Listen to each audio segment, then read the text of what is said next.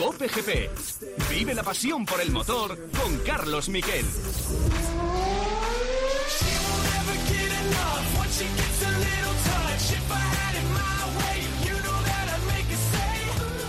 Yo creo que con mucho orgullo pues podemos decir que, que hemos sacado adelante pilotos pues como Fernando Alonso, como Antonio García, Vitaly Petrov, Checo Pérez.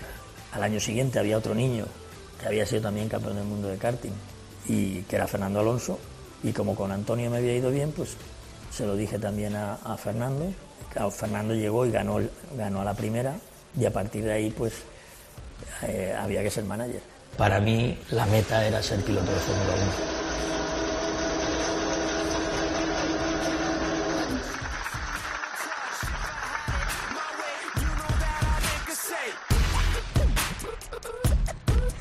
Bueno, ahí lo tenéis. Ese era el sentido aplauso de toda la gente que trabaja en el equipo Campos Racing a su al que era estacionada su jefe y la verdad es que fue ponía los pelos de punta eh, ver ese féretro como lo ponen entre los dos coches favoritos de su trayectoria, el Fórmula 1, el Minardi de Fórmula 1 y el Alfa Romeo con el que fue campeón de España y como después de arrancar un Fórmula 3, acelerarle como habéis escuchado, bueno, pues terminaban rompiendo en aplausos. Allí estaba su madre eh, y fue el alto en el camino antes de, de, bueno, de ese entierro y funeral que se hizo en la más estricta intimidad por, por el COVID. Fue un mazazo. Pasó el jueves por la tarde, tarde-noche. Eh, Adrián Campos estaba en esa misma sede y se empezó a encontrar mal. Fue primero a la policía local. Los, policías locales eh, llamaron a una ambulancia. Él se encontraba francamente mal y le llevaron al hospital. Y en el hospital, bueno, pues le, le operaron de urgencia y, bueno, pues no pudieron contener esa hemorragia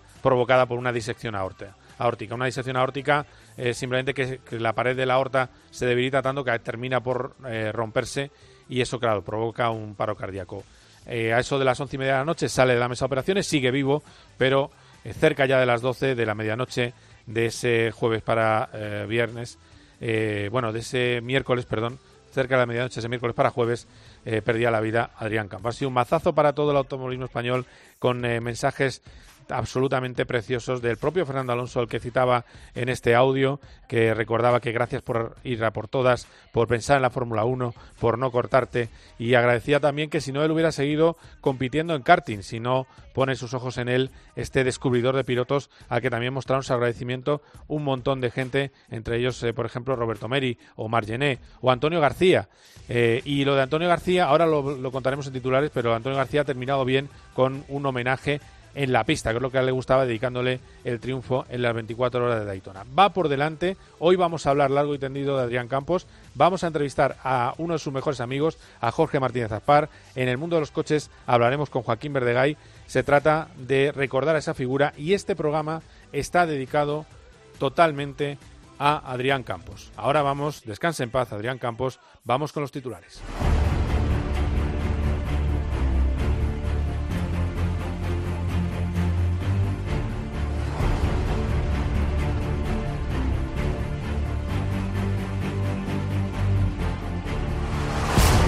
Bueno, el primer titular evidentemente es Carlos Sainz. Eh, coincidió en el tiempo con lo de Adrián Campos, ese 27, por cierto, una cifra que le gusta a todos los ferraristas, ese 27 de enero en el que se sube por primera vez a un coche rojo, en el que le vemos vestido con los monos, con los eh, con todos los anunciantes de Ferrari, con todo, en fin, el mono absolutamente oficial, el 55 en ese coche de hace dos años, y las sensaciones han sido muy buenas. Un Carlos Sainz que marcó el mejor registro de la semana, un 56.6, que fue un poquito más rápido según las tomas manual de tiempos de los compañeros italianos que eh, eh, Charles Leclerc, 57.1, que también hizo más vueltas.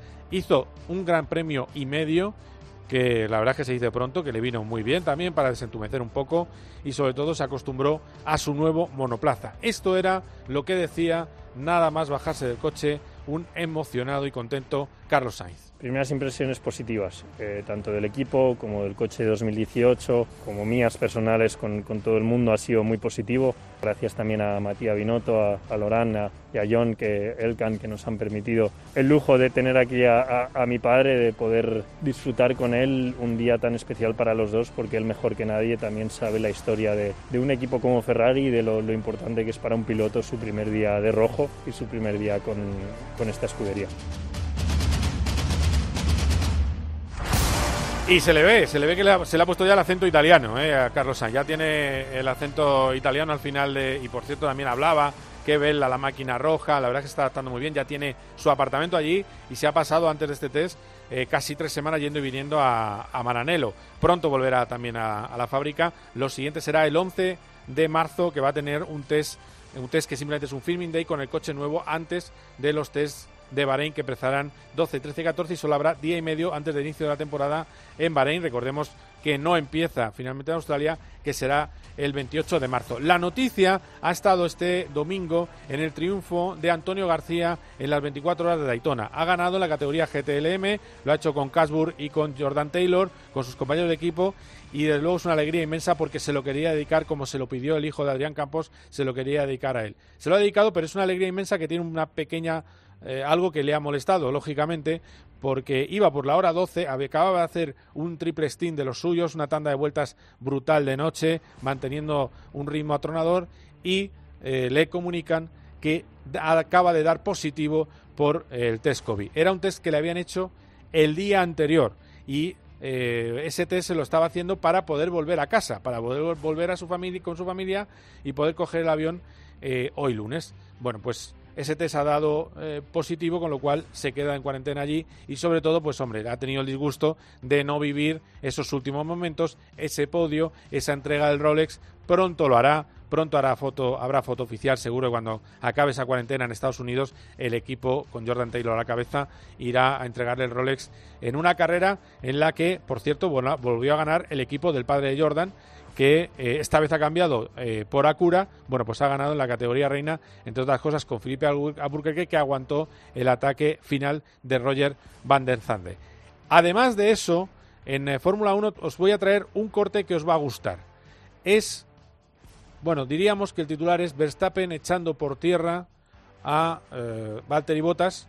Sé poco de flamenco, pero lo voy a traducir en directo. Este es el adelantamiento del año. Y dice Verstappen, no, no, eso para la FIA. No, no, pero lo han votado el mejor del año. no, die niet. No. Un adelantamiento a Bottas nunca puede ser el mejor adelantamiento del año. Que sí, que sí, que fue el mejor momento. Que no, que él abrió la puerta y yo entré. Bueno, pues le ha metido un zurriagazo a Valtteri Bottas y dice que, que simplemente fue un error de Bottas. Eh, a ver, Max Verstappen tiene eso. Eh, es un gran piloto y luego pues tiene estas cosas fuera de, eh, de la pista que yo supongo que Valtteri Bottas no le habrá sentado nada bien cuando, cuando, lo, haya, cuando lo haya visto. Eh, vamos a hablar de Fórmula 1, de lo que ha pasado con Carlos. Vamos a hablar también, vamos a ir a Italia porque vamos a hablar con un periodista italiano de la Gacheta de los Sport que nos va a explicar cómo ha sentado en Ferrari ese test de Carlos Sainz. Y aparte de hablar con, bueno, de hablar con eh, Jorge Martínez Aspar, hablaremos, ya os lo decía, con Joaquín Verdegay y hablaremos también de motos con Borja González. Va a ser un programa completísimo. Estamos aquí en COPE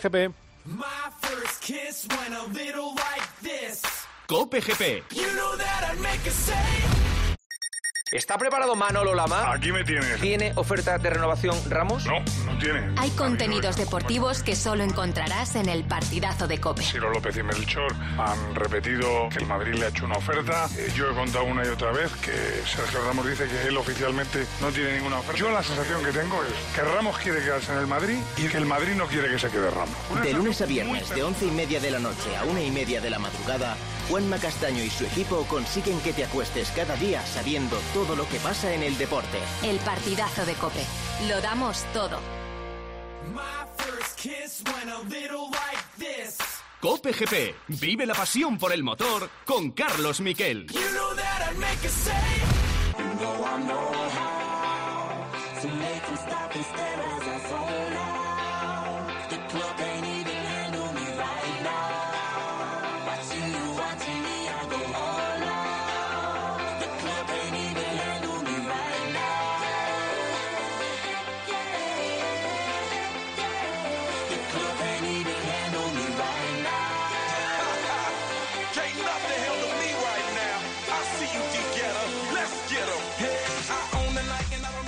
Hablamos, hablamos de Adrián Campos, os lo decía en la presentación. La verdad es que eh, vivimos una época muy bonita con Adrián. Eh, estamos hablando del comienzo de Fernando Alonso, recuerdo que, que, hablaba con él y me hablaba de, una futuro, de un futuro campeón del mundo de Fórmula 1 allá por el año 99.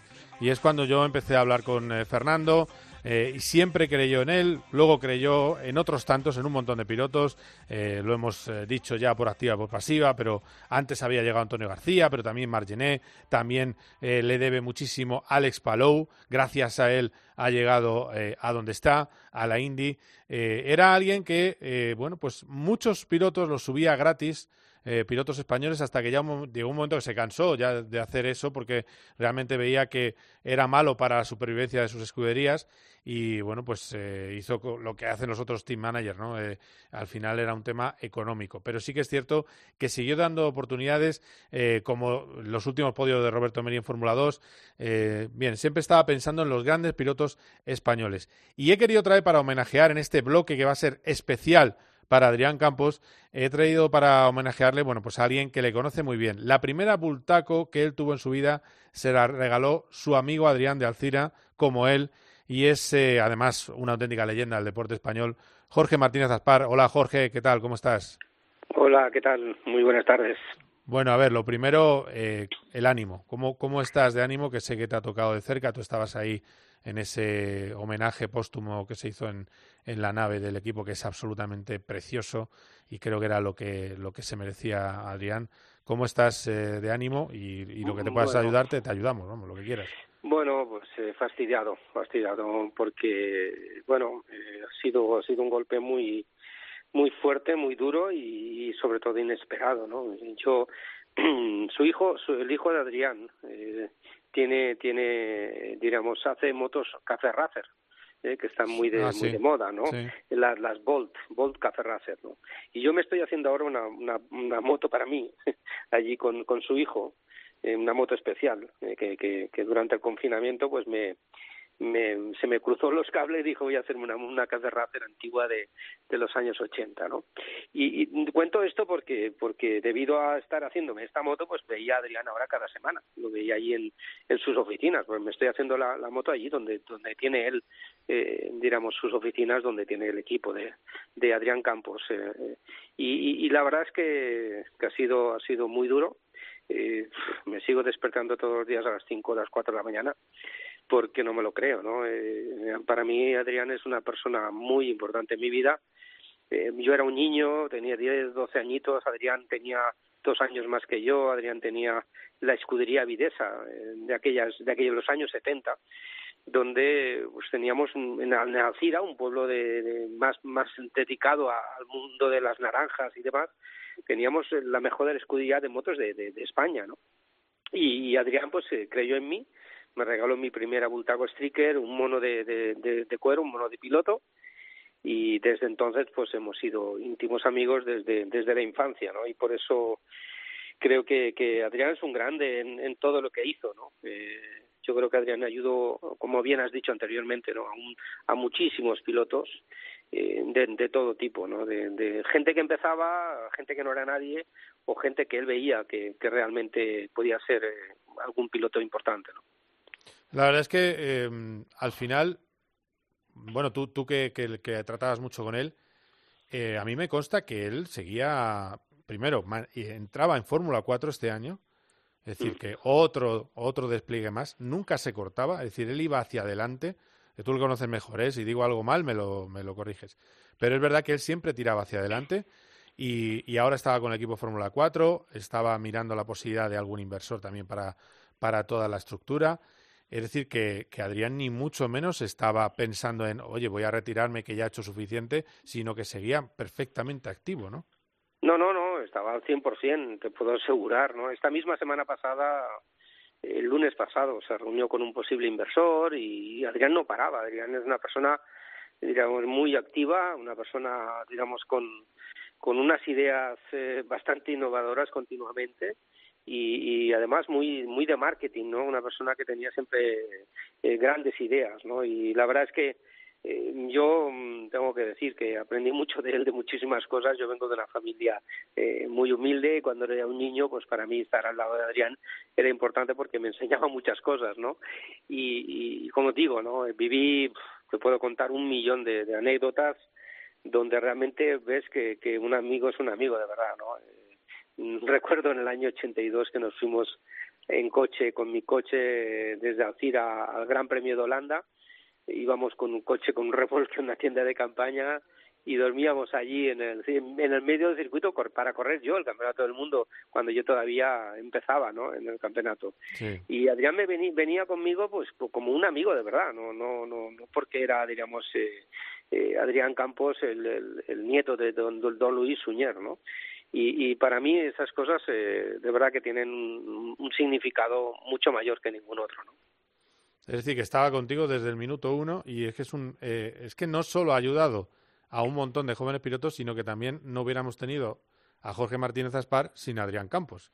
Eh, evidentemente, sí, sí, evidentemente. Él me ayudó muchísimo y tengo que contarte una anécdota. Cuando, cuando por primera vez Fernando Alonso subió en el circuito de Albacete eh, con, con el Fórmula Nissan. Mm. Eh, cuando lo probó el primer día, por primera vez, me llamó y yo estaba, recuerdo, estaba en Madrid, reuniones de, de patrocinadores y demás, y me dijo, Jorge, acabo de probar un piloto que este va a ser un número uno indiscutible. Tiene una mirada de killer, de matador. Anda. y, y, y, me lo dijo de verdad, ¿eh? con una convicción brutal. Y ya ves que estábamos hablando de, de la Fórmula Nissan, ¿no? cuando, cuando la, por primera vez probó el coche, ¿no? Sí, sí, sí. Él, lo vio desde el minuto uno, vamos, no tenía ninguna duda. Sí, sí, sí, desde luego que sí, desde luego. Bueno, pues eh, a ver, eh, también para hablar de motos eh, está aquí un buen amigo tuyo, eh, Borja González. Hola, Borja, ¿qué tal? ¿Qué tal, Carlos? ¿Qué tal, Jorge? Es que al final eh, estos son vasos comunicantes. Esto, estas pugnas que a veces, yo, si luego, luego te das cuenta en la vida qué tonto hemos sido en algunas veces. Yo recuerdo en el AS que teníamos pugnas entre Fórmula 1 y motos con Mela, a ver quién daba más información, quién daba menos. Si es que somos la gente del motor, si es que estas pugnas son tontas. Es que estamos hablando con el organizador del Gran Premio de Fórmula 1 en Valencia. Era el responsable de la organización, Jorge Martínez Aspar. Eh, Adrián estuvo también en esa creación del circuito de Valencia, ¿no? Que yo sepa. que estaba todo...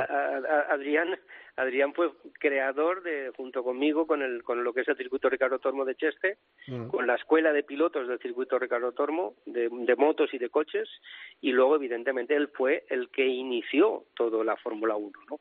Lamentablemente había ahí un, un tema político que fue muy lamentable, porque Adrián en aquel momento era socio de Alejandro Agac y, eso enturbió que él no pudiese estar al 100% metido en la Fórmula 1 de, de, los grandes premios de Valencia, ¿no? Pero vuelvo a repetir, eh, digamos, para mí Adrián eh, como persona y como y como piloto, pues, como piloto, ojo que Adrián tenía un don natural increíble, lo que pasa que evidentemente estamos hablando de los años 80 donde llegar a la Fórmula 1 era un milagro, no era realmente muy difícil. Sí, ahora está en la pista con Senna, con Piquet, con Prost, con coches absolutamente de locos que tenían 1.200 caballos en calificación. Era una era, una misión.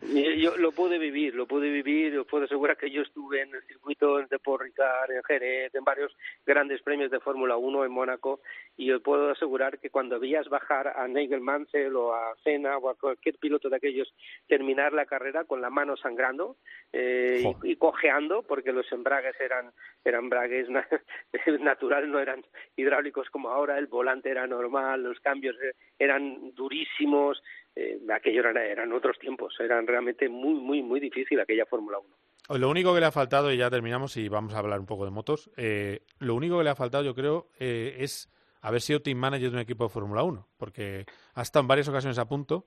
Recuerdo a Hispania, que en el último momento hubo un cambio de accionaria y no pudo, todo lo había construido él y no pudo estar al frente. Y, y él tenía un poco la espinilla, la espinita clavada con eso. Sí, sí, sí, sí que la tenía, sí que la tenía. De hecho, hace tan solo dos años eh, volvió otra vez a la carga eh, con un posible inversor eh, de Suiza, Mónaco, y, sí, sí, sí que él, quería, él quería y para él evidentemente era su vida y su pasión, ¿no?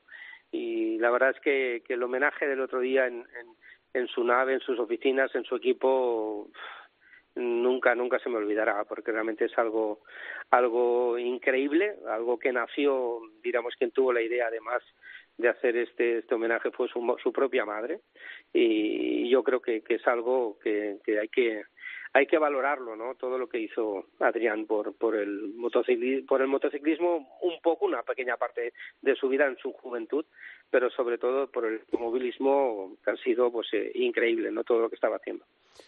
Bueno, la vida sigue y estamos hablando con el, por el gran eh, director de equipo español que, que, queda en el Mundial de Motociclismo. Así que, Borja, te dejo el turno de motos para que hables con, con Jorge Matías de Par. Bueno, la es que ahora, después de esto, dar el salto a, a la moto, la verdad que cuesta un poco, porque evidentemente en estos momentos, eh, en este momento yo, te iba a decir, Jorge, en este momento que estaba siendo tan bueno para ti, eh, entiendo que en lo profesional y también en lo personal hasta, hasta este mazazo, porque el, el 2021, con esa salvedad que tenemos otra vez de, de que empiece con algún retraso y algún cambio de calendario, eh, pinta igual de bueno que el año pasado para ti, ¿no?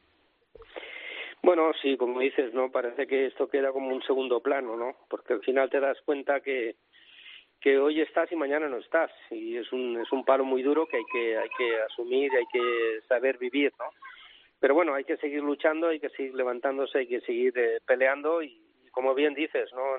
nuestro proyecto 2021 es espectacular, tenemos un, un equipo muy joven, pilotos muy jóvenes eh, en todas las categorías, en el europeo, en el Mundial Junior, Mundial de Moto 3, Mundial de Moto 2 y Mundial de Motos Eléctricas, lo cual estamos haciendo una apuesta, digamos, yo diría que, que el proyecto 2021 es todavía más completo que el del 2020, ¿no? Bueno, ¿y, y, y cómo, cómo ves a eh, Albert Arenas en Moto 2? ¿Qué esperas de él? Bueno, le hicimos el primer test después de, de, de ganar el Mundial el lunes mismo, después de, de, del Gran Premio de Portugal de Portimao y la verdad que nos dejó sorprendidos, hizo 63 vueltas al circuito y se quedó pues eh, a, creo que era siete décimas del récord de, oficial de la carrera de pista, lo cual eh, en su primer día para mí fue un, tiempazo, ¿no? hizo realmente tiempos muy buenos, hay que darle tiempo sin lugar a dudas y evidentemente pues Aaron Canet eh, es un piloto ya con un año más de experiencia y que además tiene un, un talento increíble, por lo tanto yo creo que, que el proyecto de este año de Moto 2 es mucho más sólido y mucho más completo que el, que el del año pasado, ¿no?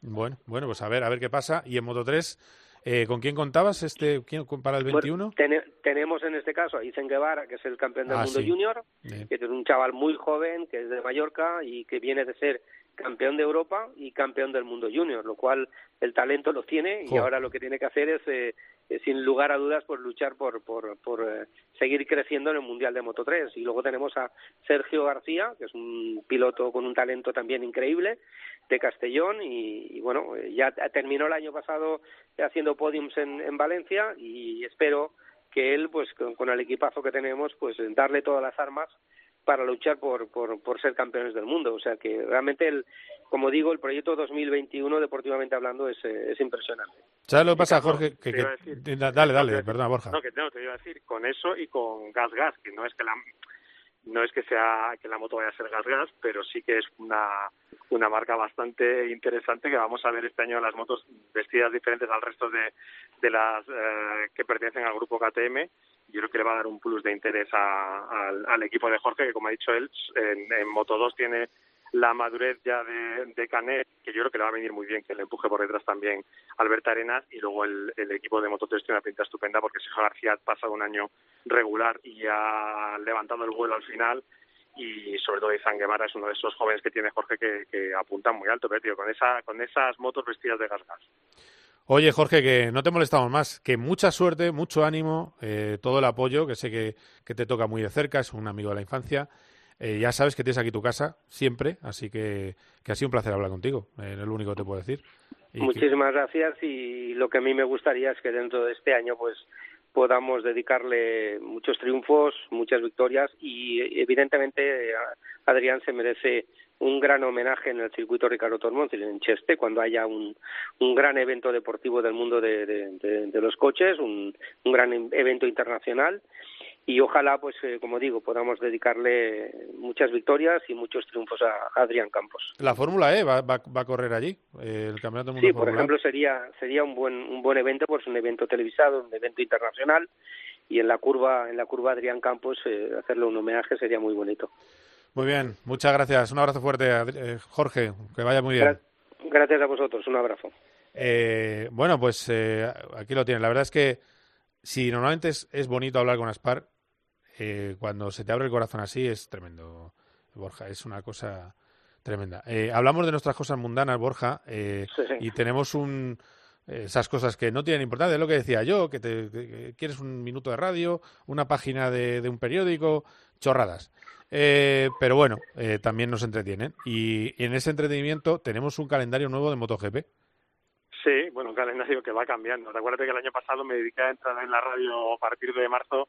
Creo que entraba cada dos días para contar un nuevo cambio del calendario. Espero que no sea esta la pauta de este año y de momento lo que sí es que hay dos pruebas que en el Mundial se ponen como bueno, como provisionalmente en suspenso, que son las de Argentina y Austin, que estaban en segunda y tercera posición en el calendario, pero que tienen bastante pinta de que no vayan a celebrarse. El calendario oficial primero tenía 20 pruebas, eh, ahora pasa a tener eh, 19, ya te digo, como una pendiente, porque también hay un hueco grande en agosto porque no se va a correr en la República Checa en Breno, esto por, por, motivo, por motivos económicos. Ya en el primer calendario aparecía como en duda y ahora se ha confirmado. Y lo que sí es que va a ser un mundial que va a empezar como se esperaba el día 28 de marzo en Qatar, que además coincidimos con el inicio de, de la Fórmula 1. Y se va a correr una segunda prueba en el circuito de Los Ailes la semana siguiente. Es decir, ya vamos a empezar con eso de los dobletes que tuvimos el año pasado, dobletes y tripletes, y la tercera prueba del calendario va a volver a ser ese espectacular circuito del Algarve en, Portimao, eh, que bueno, pues hace que cambie ese calendario. Digo, de momento con las caídas de Austin y Argentina y con la entrada de Portugal y el doblete de, de Qatar como, como primer cambio, añadido es el de la pretemporada, que va a empezar a mediados del mes que viene en el circuito de Sepang en Malasia, pero Malasia está en estado de emergencia y se ha anulado ese test y va a haber dos días más de pruebas también en el circuito de Qatar, así que los pilotos el, en marzo se van a se van a dar vueltas a, Los Ailes, eh, bueno, marzo y abril, porque empezarán ya desde el 5 del mes que viene con los eh, pilotos novatos, empalmarán dos días ya con todos los pilotos, incluidos los oficiales, y luego tendrán un test de tres días, que es el mismo que estaba previsto, así que sí, el calendario empieza a moverse y esperemos que no se mueva muchísimo más. Bueno, pues a ver qué pasa. Todo dependerá del, del bichito y su evolución y las cepas y todo ese terrible enredo en el que vivimos. Decías el, bichito te ibas a referir al, al, al 93, al campeón del mundo. Ah, bueno, no, del 90, el 93 que no hay novedad, ¿no? No, no, no, no, no, no pero gracias porque me ibas a decir, todo va a depender de si el bichito vuelve o no vuelve. Ah, ya, bueno, eso también... Sí, eso, eso, también sería una buena noticia. Si se va uno y, y vuelve el otro, pero bueno, de momento la parte de Mark la dejaremos en stand-by porque de momento las únicas pistas que tenemos son las que él mismo va poniendo en redes sociales y como ahora has visto ahora, bueno, el salto, digamos, de calidad o de cantidad la puede entrenar el físico. Mm. Eh, la otra cuestión es que evidentemente no entrena el brazo, sí que ha puesto una imagen del fisioterapeuta de Carlos García tratándole ese brazo derecho pero cada vez que hay una foto suya en la bicicleta estática, que no hace mucho más que eso, es siempre con el brazo en cabestillo, con esa espectacular casi de armadura que, que lleva desde hace ya un mes. Sí, sí, sí, sí, hay que esperar un poco. Yo, yo pongo, yo he puesto Horizonte Jerez en mayo, pero o abril en, en Portugal. Eh, bueno, vamos a ver qué pasa. Si es antes, pues mejor, claro, todo, todo será mejor. Pero bueno, que gracias, Borja, un abrazo fuerte. Un abrazo, Carlos. Vamos a hablar también de Adrián Campos desde el punto de vista de los coches. Alguien que le conoció muy bien, que estaba hablando, que vamos, le estaba regalando un casco eh, unos días antes eh, de que se produjera la triste noticia, es nuestro comisario Joaquín Verdegay. Hola, Joaquín, ¿qué tal? ¿Cómo estás? Hola, ¿qué tal? Buenas tardes. Muy buenas. Eh, el otro día hablaba contigo en privado, me decía, tengo ganas de hablar de, de Adrián porque se me va una parte de la vida. y, y, cómo era ese Adrián que iba con, bueno, pues con lo opuesto, porque al final eh, aunque llega con una aportación económica, va a Minardi, a un equipo eh, con pocos medios, y él iba sin, sin séquito, sin eh, grandes posibilidades en el año 87. Bueno, vamos a ver, las cosas se hacían todas diferentes en aquella época, es decir, efectivamente sin séquito quiere decir que él iba a cuerpo, iba con Luis Pérez Sala, había dos o tres personas de Lois y amigos suyos que estaban cercanos, pero, hombre, sí, eh, desde el punto de vista presupuestario sí que tenía cubierto el coste, ¿no? Lo que sí es verdad es que mm, yo, del Adrián que conocí, es un Adrián muy anterior, es el de la Fórmula 3, incluso el Adrián que empieza a correr en España. Y, y lo, cierto es que el Adrián de la Fórmula 3 sí que iba prácticamente solo, iba con una roulotte, con un mecánico, y, y, bueno, y, era otra cosa, es decir, me acuerdo de, de algún, él corría en el equipo Volkswagen Spice, y, por ejemplo, Alfonso García Vinuesa corría en el equipo Kaufmann en el campeonato alemán de Fórmula 3 con Martini, con coches marca Martini, no, no el Bermú.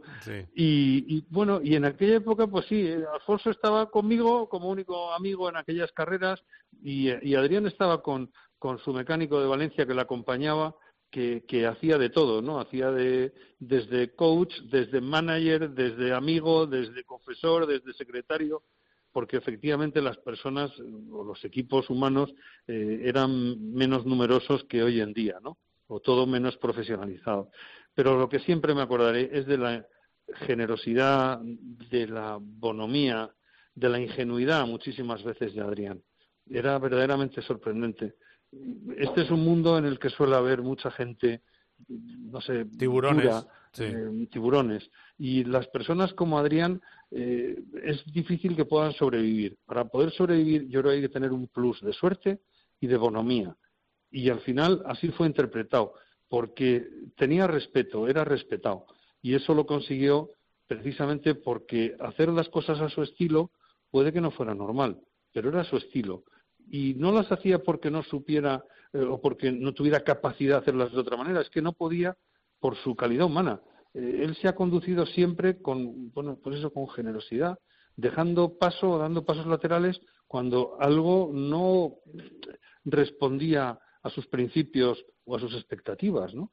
Y por eso en alguna ocasión, pues le, le han podido robar el bocadillo y en otras ocasiones a lo mejor pues se ha quedado corto pero, mm, pero no porque no tuviera capacidad, sino porque determinadas decisiones eh, en perjuicio de terceros él jamás las ha tomado. Yo la verdad es que tengo que decir que es la mejor persona que he conocido dentro del mundo del motor, o de las mejores personas que he conocido en el mundo del motor. Hay, una anécdota que, me gustó que me contaste, que es que, que él eh, cede sus derechos a Flavio Briatore y encima solo dándole la mano a Briatore, de los derechos sobre Fernando Alonso.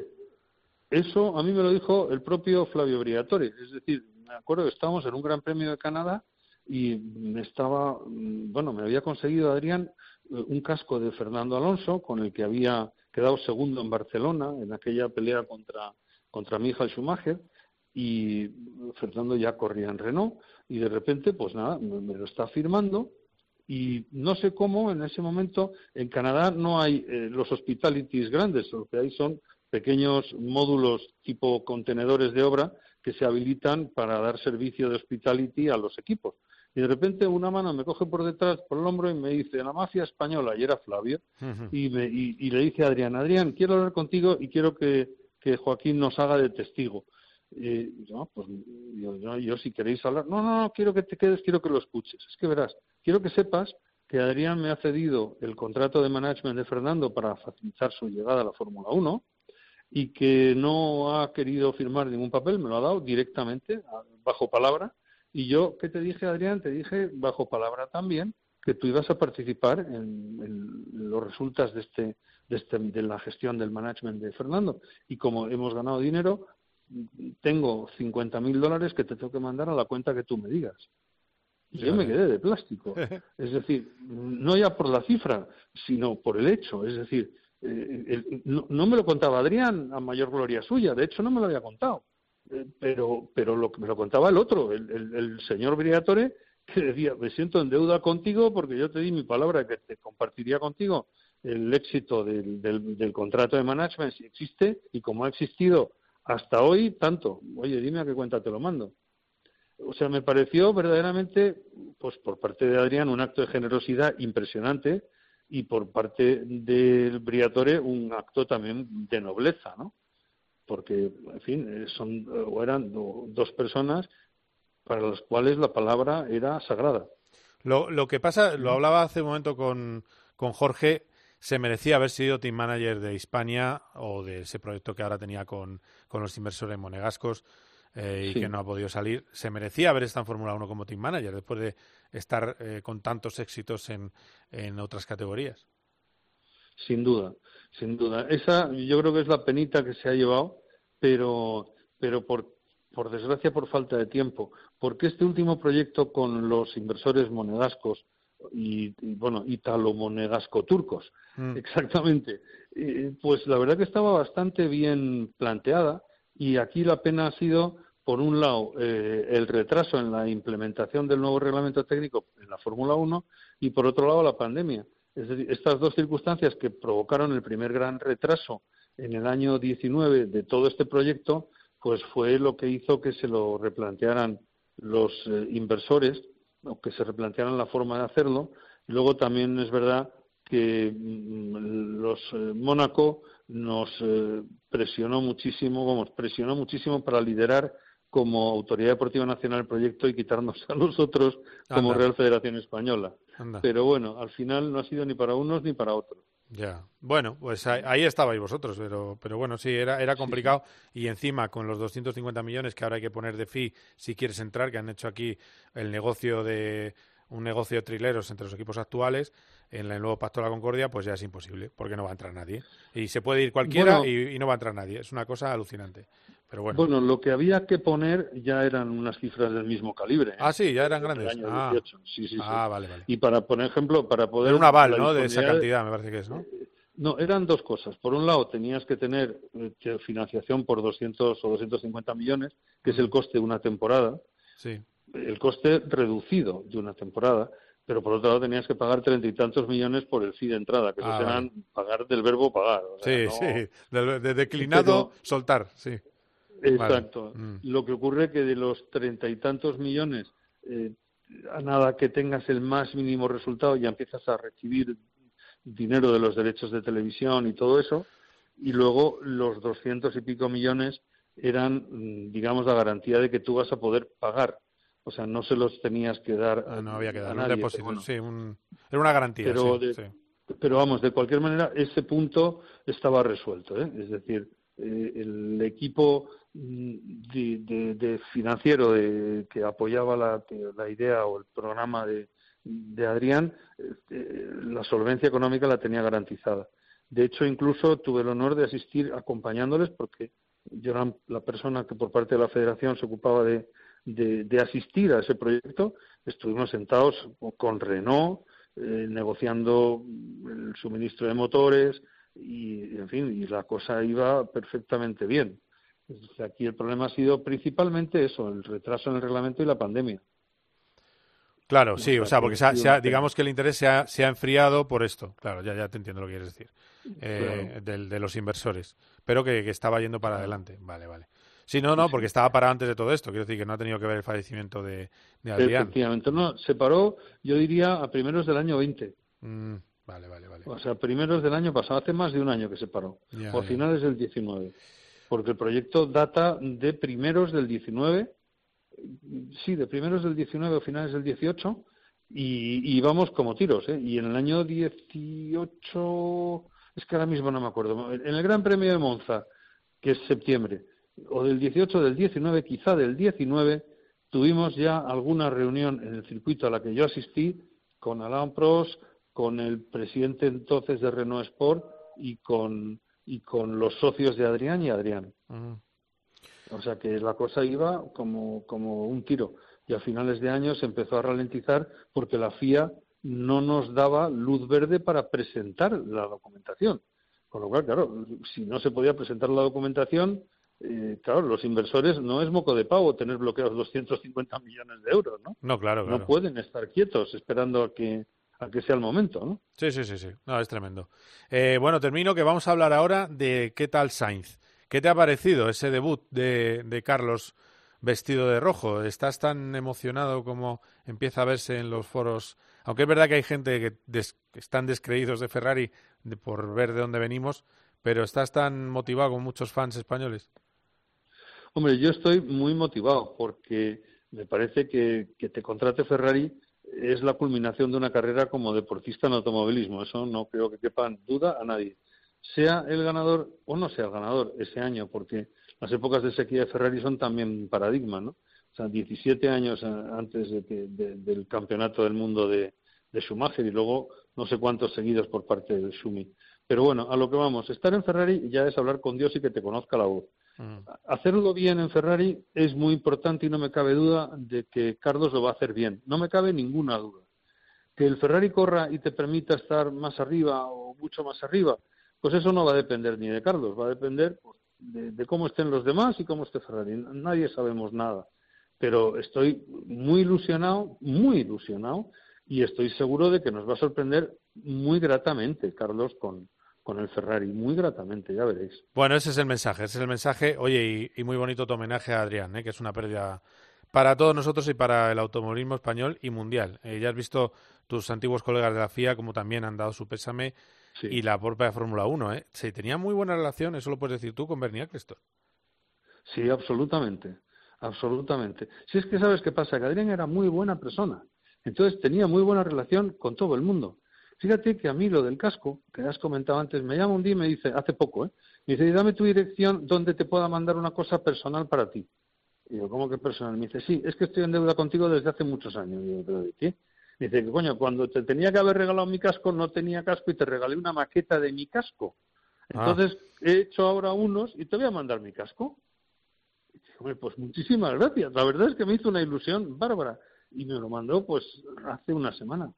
Hace una semana, el viernes, le llamé para darle las gracias y el, y el miércoles siguiente, por desgracia, fallecía. O sea que, ¿cómo no? Y me encanta lo que ha dicho eh, antes, no me acuerdo si era eh, Aspar, sí. que, que con la Fórmula E sería maravilloso hacer un homenaje que se merece en el circuito, porque además él también tenía mucho que ver con la Fórmula E. Sí, sí, pues ahí si podéis echar una mano como federación, yo creo que también se, se Estamos todos en deuda, seguro que sí, seguro que sí, lo vamos a intentar. Muy bien, pues muchas gracias Joaquín, un abrazo muy fuerte. Nada, gracias a ti, Carlos. Un abrazo. Un abrazo. Bueno, pues quedaros aquí que vamos a hablar enseguida de ese test de Carlos Sainz con Ferrari. Cope GP. Paco González, Pepe Domingo Castaño y Manolo Lama lo dan todo. En el deporte. ¡Pepe Domingo! Dime. ¿Cómo mola una final, eh? Mola mucho. En el entretenimiento. La peli que más me gusta a mí de Jason Connery. Muy buena. En la información. ¿Hay algo de última hora en torno al partido que arranca Paco González, Pepe Domingo Castaño y Manolo Lama. Tiempo de juego. Lo damos todo. Cope GP. Vive la pasión por el motor con Carlos Miquel.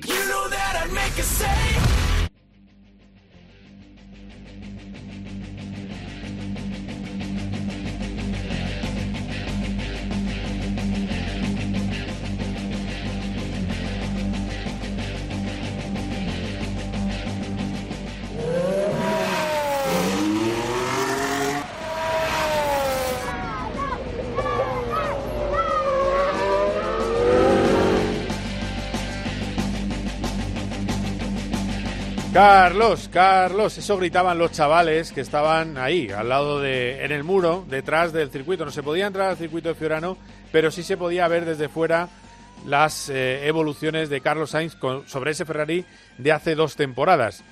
Ojalá tenga piezas de 2021. Nadie se va a enterar si las llevaba. Nadie se va a enterar si ese coche llevaba eh, un motor de 2021, porque no había nadie que la FIA que lo pudiera controlar y se puede adaptar perfectamente porque las cotas son las mismas y ese coche ha rodado 1.500 kilómetros, con lo cual si tenían el motor de 2021 listo, pues, pues bien, o sea, hubiera sido muy buena maniobra de Ferrari. Yo no lo puedo confirmar, pero serían 1.500 eh, kilómetros para poder fiabilizar ese coche y, por cierto, en el orden de los tiempos, según los compañeros de Motorsport Italia, que habían estado tomando tiempos allí, el más rápido de la semana fue Carlos Sainz. Mensajito a Ferrari, soy rápido. Eso es lo bueno de lo que hizo Carlos Sainz.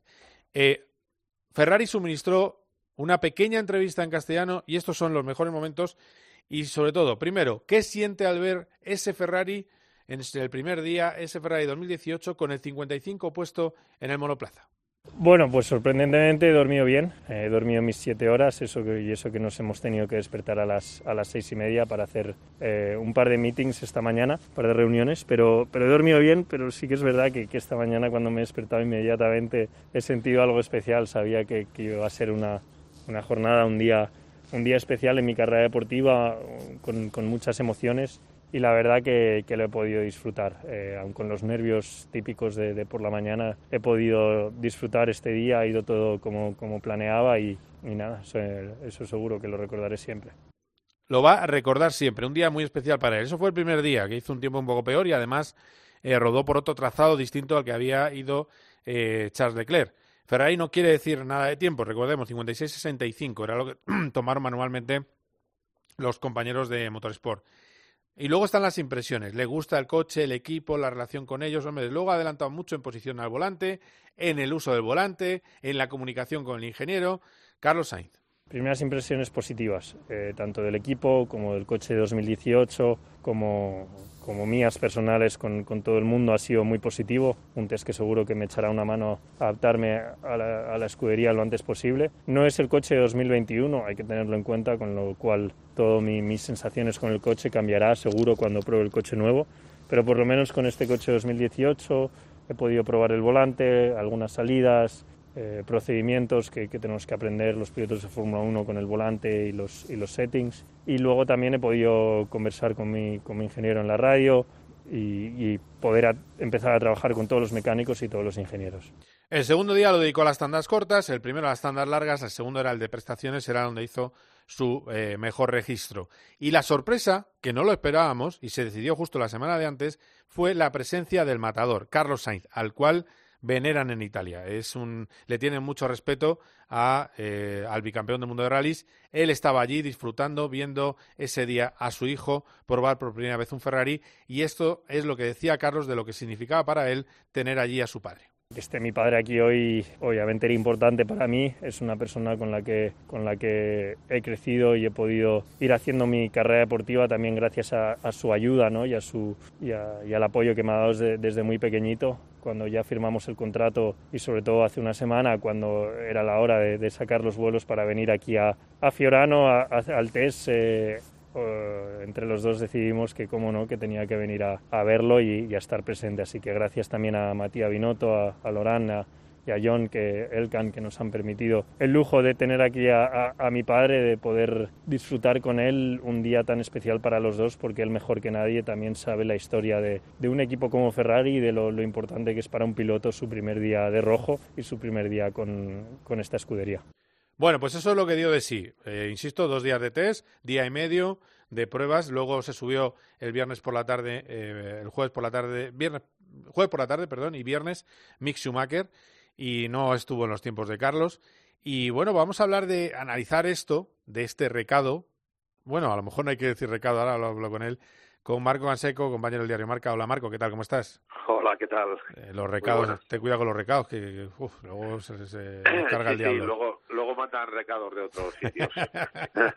están, están muy rápidos también en, en comunicación en Ferrari para, para marcar los límites de la pista. Porque hay una... Hay, sí, sí, es tremendo. Realmente en comunicación de Ferrari en lo que están preocupados, pero no pasa nada, lo, amablemente lo, os lo cuento, quieren que haya una buena relación entre sus pilotos y que no haya un pique extremo como el que hubo con Vettel y Leclerc. Y es una de las razones por las que fichan a Carlos, porque es un gran hombre de equipo que no suele cometer errores contra su compañero de equipo y que no suele hacer una declaración encima de otra. Entonces, eh, no, eh, como política general, vamos a decirlo así eh, suavemente, pues prefieren que haya una balsa de aceite, cosa que como equipo es respetable. Y entonces no quieren que haya, eh, se genere ni por el lado de Claire ni por el lado de Carlos, se generen polémicas. Ese es un poco el resumen eh, amable. Y luego eh, nosotros o escuchamos y respetamos perfectamente y luego hacemos lo que lo que nuestro trabajo nos dicta, que para eso somos periodistas. Eh, bueno, a ver, Marco. Sí, pero a ellos les gustaría solo que pusiéramos su, su comunicado y eh, las declaraciones que ellos dan, las explicaciones y el resto no, no existe. Pero bueno, es Ferrari y cualquier otro equipo, claro, de la parrilla. Sí, esa es otra, esa es otra. Es que ellos se les nota más que a otros, pero los demás son todos así también, ¿eh? Sí, eso, sí, sí, sí. que no nos dude, que nadie lo dude que esto es Fórmula 1. Eh, Marco, la sensación es, da igual el crono manual, la sensación es realmente positiva de estas pruebas, ¿no? Sí, y sobre todo porque eh, las sensaciones, sobre todo las sensaciones y las sensaciones de, de Sainz no suele esconder mucho cuando es un es un tío muy sincero, cuando le no está a gusto lo dice y en, cada carrera con McLaren le ha pasado y en sus anteriores equipos, cuando no está a gusto o las cosas no van bien lo dice. Eh, no se rinde, por supuesto, y, y, intenta mejorarlas, pero cuando le ha ido mal un día lo dice perfectamente, no hubiera tenido ningún problema en reconocerlo, pues me ha costado mucho, ha habido mucha diferencia, pero parece ser que no fue así, que que hizo, a mí me comentaron desde desde Italia que que las salidas, porque el procedimiento de los mandos de, de McLaren y, y, Ferrari no tienen nada que ver, y es una parte muy importante del fin de semana, además una especialidad de Carlos, Sí. que estuvo prestándole especial atención a eso, a la secuencia de las manetas, a coger el punto de, fri- de fricción ideal y a salir eh, con el Ferrari, y que eso es una de las cosas que más, más énfasis le está poniendo. El resto eh, ya no el resto es una cosa que te puedes adecuar más rápidamente. Bueno, vimos a, a Russell que cogió el coche y en dos días estaba el coche de Hamilton y, y estaba Sí. pues con un- unos programas más básicos y con un volante ajustado pues eso a- y, y que le sacaba rendimiento. No, pero sí, pero sí, las salidas es un punto muy importante y que y que le fue bien, que se fue acostumbrando rápido y que, que le fue bastante bien el día en ese sentido. Sí, sí, no, no, fue, fue tremendo. Eh, me llegó de ahí también la sensación, un poco, mira, esto es un, es un brainstorm que estamos haciendo ahora mismo, eh, eh, no, un brain streaming, que es otra cosa, que estoy muy un poco cansado de los streamers, pero eh, el tema es, eh, a mí me llega, ojo, que le puede dar mucha guerra a Leclerc, y ya solo del primer test, que eso lo sabíamos ya, pero del primer test me llega esa sensación. ¿Estamos metiendo cizaña? No, estamos contando lo que hay. Es decir, que, que Carlos está en el tiempo. Esto es como el test de Alonso. El test de Alonso en, ¿no? El test de Alonso en Abu Dhabi estaba en los tiempos. Entonces, si está en los tiempos, está en los tiempos. Y ya está. Voy a, voy a ir un poco más lejos. Más si, si hubiera querido, si hubiéramos querido malmeter con este día y, y, y causar eh, algo de polémica, hubiéramos dicho que en el lado de Carlos estaban más contentos de lo que esperaban, bastante más contentos de lo que esperaban, rayando casi eh, la euforia. Y no voy a decir por parte de quién. Pero si hubiéramos querido, pero eh, además fuimos comedidos, lo hemos sido todos, pero en Ferrari no, tampoco les gusta eso. así que así que ya ya veremos eh, pero sí parece ser que, que, que está muy contento Carlos que es lo importante además era era una jornada que era una semana lo hemos comentado antes eh, no sé si lo has comentado tú el más rápido de la semana fue Carlos Sí, sí, sí, sí. 56.6. Eh, tiene un 56.7 Ilot, por cierto. eh, de la marinera. Eh, 57.1 Leclerc. Y, bueno, lo- lo- eh, y luego no sabemos el tiempo de Mick Schumacher y eso es mala señal. Dicen que cerca en la mismo cerca de Leclerc. Bueno, ponle un 5, no sabemos. Pues y, cerca de y, Leclerc. y Mick Pero eh, detrás de Leclerc, Mick. Sí, Mick, eh, Calum y Leclerc, por supuesto, todos ya habían pilotado Ferrari y conocían los procedimientos, el volante, el, pues esos pequeños detalles que para Carlos era el primer día. Claro, así que, claro. así que no, no, no está, no está mal. No, no, está muy bien, está muy bien. Eh, eh, vamos a ver luego qué queda de sí el año y sobre todo dónde está ese Ferrari, ese SF21. Eh, está muy bien lo de los emoticonos, como ahora estamos todos eh, lejos de los sitios, me llegaban por emoticonos. Digo, y a ver qué tal el SF21 con la persona con la que hablaba. Y, decía, y me ponía la carita con lagrimitas. Eh, y, era un, y era un italiano, como diciendo, bueno, sí, Carlos va bien, pero ya veremos. Pues eso, ya veremos a ver ese, ese motor, a ver qué da de sí ese, ese, ese F21, que sobre todo la gran novedad, eh, lo que dicen eh, que tiene de, ventaja es que eh, da más eh, 30 caballos más. Es la cosa. De todas maneras, mira, te mm, vas a esperar un momento porque mm, vam- vamos a tener una conexión con Italia. Pero bueno, antes de, de nada, otra cosita más que te quiero decir, al margen de Carlos, cuando vemos a firmado a Hamilton. Yo creo que esto está al caer. Sí, bueno, a ver, se espera. Hay gente que dice, el, el, vidente Jordan dice que, que iba a ser antes del domingo, ya se le ha pasado el plazo, pero tiene que ser en estas semanas. Es, eh, y, eh, a ver, hay absoluto convencimiento de que Hamilton va a estar en la parrilla con Mercedes el año que viene. O sea, no, cualquier otra cosa sería eh, sería completamente inesperada y, y una terremoto en la Fórmula 1. Hombre, de todas maneras que yo, será, yo, por, será por hecho. yo estoy con Bernie. Esto parece un jueguecito que se están pegando estos que también que no, que no, que no les gusta nada tampoco. Y, y lo hacen muy bien, ¿eh? Todos los días hay eh, una docena de artículos sobre Hamilton en los distintos medios eh, especializados de la Fórmula 1. Espera un momento, Marco, porque se incorpora alguien que sabe muy bien cómo se- qué se cuece en la Casa Roja, que yo siempre le he catalogado como el último eh, periodista italiano alonsista, que es mi buen amigo de la Gacheta de los Sport, Luigi Perna. Hola Luigi, ¿qué tal? ¿Cómo estás? Todo bien, todo bien. ¿Y usted? Eh, bien, bien, bien, bien. Qué gusto hablarte. Feliz año, aunque sea un poco tarde ya decirlo, pero bueno, también se puede decir, hay que desear siempre lo bueno. Eh, y te llamaba para que me dieras un poco el feeling, la sensación que ha quedado dentro de, de la Casa Roja de Ferrari de, de ese día y medio de Carlos Sainz. Ha sido un test muy bueno, ¿no? De verdad. Eh, creo que todos en- a, Ferrari soy muy contentos de Carlos. No, no podría empezar en manera mejor de eso. Ha sido muy constante, eh, todo el trabajo ha sido hecho, eh, los días de test, eh, la, mm, el feeling con el equipo es bueno y ha sido bueno también en la, manera como Carlos ha, ha- empezado el, todo el mes, semana y semana, eh, marchándose a Maranello por estar con el equipo, por estar con mecánicos, con ingenieros, eh, con Matías, Binotto. Por eso, mm, eh, para mí eh, es un- no, no es una sorpresa, ma es realmente una, una, una muy bonita cosa ahora. Una pregunta que digamos que es, bueno, también ha estado muy bien acercándose a ver a los tifosi que estaban allí en la valla del circuito.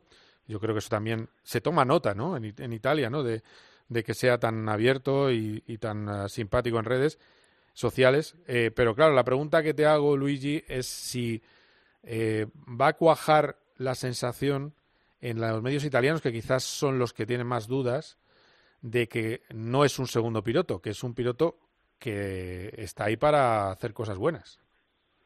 Es bastante claro eso. Eh, Carlos eh, no es un, un- un piloto como otros. eh, es muy maduro ahora, siempre ha sido rápido, es constante, eh, con tanta experiencia de otros equipos importantes como Renault y McLaren.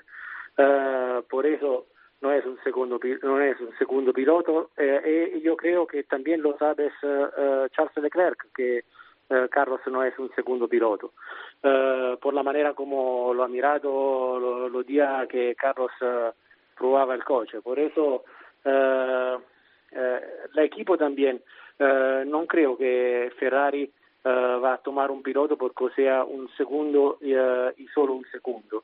Va a tomar un piloto porque puede ser un piloto que va a completar un equipo, va a, a- a reforzar un equipo. Eh, y sobre todo, Carlos es muy inteligente. Es eso es lo que necesita porque no se crea una, una situación de competición eh, aspra, eh, dura eh, entre el equipo, más, un- más que, se, que se cree una competición positiva. Sí, porque eh, Tita, te ha llegado también la rapidez, ¿no? Porque le leía a Franco, a Núñez, que, que había hecho el mejor tiempo de la semana, Carlos. Eh, es verdad que no hay tiempos oficiales, pero esa sensación de velocidad de esta primera prueba también ha estado en la mesa, ¿no? Sí, eh, el tiempo eh, como tiempo no, no, no es todo, porque so- soy solamente test eh, con el equipo, pero, pero eh, eh, es, es muy importante que Carlos del primer día ha sido así rápido como, como Charles, que, que está en ese equipo hasta dos años. Por eso, eh, eh, para mí la, la, la cosa más importante eh, eh, es que ha sido subito, subito eh, muy rápido eh, como Charles eh, y subito muy pronto ad adaptarse, adaptarse al equipo. El, el tiempo como tiempo no es muy importante, pero que, que Carlos es rápido todos lo sabemos. Eh, bueno, tengo en este, en este encuentro, tengo a un compañero que le conocerás, que tiene nombre italiano, eh, que es Marco Canseco. Así que no sé si tiene algo Marco para ti, Luigi. Hola, muy bien. Hola, ¿Cómo Luigi. estás? ¿Cómo estás? Un placer saludarte, me alegro mucho de hablar contigo. Un placer Eh, para mí también, Marco. Yo quiero que, me, que nos digas un poco qué se puede esperar del, del SF21, qué es lo que se comenta allí y, y dónde, si, si se es optimista sobre el nuevo el nuevo monoplaza y, y qué se puede esperar del nuevo coche. Esa es una bonita pregunta. ¿eh? No Y- difícil. Eh, Tú tienes buena información, yo lo sé, que te- a ti te cuentan sí. cosas siempre. Eh, muchas gracias. Eh, pa- pa- para mí, me, me, eh, creo que el, eh, el Power Unit, el motor, será eh, sin duda mejor de, del 2020. Eh, cuánto mejor, ni uno lo sabe, eh, hasta que la- la- los coches saranno ah, sulla, sulla pista, sulla, sulla pista in Bahrain. Ehm, eh, pero eh, el, el, motor se- será, mejor. Eh, no es difícil porque el motor del, del año pasado Ferrari era una pena, de verdad. Eh, pe- pe- y no, non so, eh, es difícil eh, saber si todo eso será suficiente para que el coche sea competitivo. Eh, me- eh, creo que será más competitivo, seguro. Eh, cuanto más competitivo es lo mismo, es difícil de, de entender, de saber. Todavía el, um, el, um, eh, el objetivo el, eh, para, para el equipo es de luchar por eh, la tercera plaza eh, entre, los, entre los equipos, que eh, significa quinto y sexto. Y Eh, luchar y con Aston Martin que eso- sería que ser- luchar con Aston Martin sería un muy buen objetivo. Sí, deci- sí, decía porque- Binotto que era luchar por, por... Sí, el mínimo es tercero, ha dicho Binotto. ¿No? Eh, que Eh, tengo entendido. Sí, sí, sí, es claro que con equipos como Aston Martin que va a, a- mejorar, eh, Renault que va a mejorar, eh, McLaren que tiene la- las Power Unit de Mercedes, eh, eso eh, no es simple también eh, ser eh, tercera fuerza, por eso eh, eh, eh, es lo que, eh, que pueden hacer este año, no, no, no, no, creo que puedan hacer más. Eh, te, te termino ya eh, y te agradezco otra vez, eh, Luigi. Eh, bueno, otra pregunta que nos hacemos en España. ¿Ves a Alpine y a Fernando Alonso rivales serios de Ferrari este año próximo? Para mí seguro, no está en duda. Ah, por, porque Renault ha mejorado mucho el año pasado, ah, tiene un Power Unit que ahora es muy competitivo, ha sido un Power Unit ah, como lo, lo último de la, de la parrilla ah, por muchos años, ma el año pasado ha hecho una- un buen, bueno progreso el Power Unit Renault, por eso es una- una- un motor competitivo. Eh, el, el- el chasis eh, ha sido, va mejorando y tercero tienes Fernando, es una variable muy, muy importante. Y sí, para mí será a nivel de, de Ferrari, de McLaren y de Aston Martin. Es, ¿Ves? Se puede ser ferrarista y alonsista, Marco. No, no pasa nada. ¿Ves? Es, Bueno, ¿eh? bueno, entonces ya coincidimos un poco. Es- eh, eh, mi amigo Luigi es ferrarista No, no, y alonsista. no, no, no, no es, no es difícil, eh, si hablas de campeones, es, fácil eh, ser eh, por los campeones, ¿no? Está claro. Muy bien. eh, Luigi Perna, que muchísimas gracias, Gacheta por un abrazo fuerte. ¿eh? Muchas gracias a usted. Un Eh, abrazo, Luigi. Eh, Marco, que, que un placer como siempre y que eh, quiero veros a los dos en Bahrein. No sé si en burbuja o en no, En principio ahí estaremos. pero, pero os quiero ver y te quiero ver a ti y esto hay que arrancar otra vez, aunque sea con, con medidas de seguridad, pero esto, esto hay, hay que arrancarlo. Que, que nada, que gracias, gracias por todo. Eh, estaremos Nada, hablando. una- un abrazo, Carlos. Un luego. abrazo, chao, chao.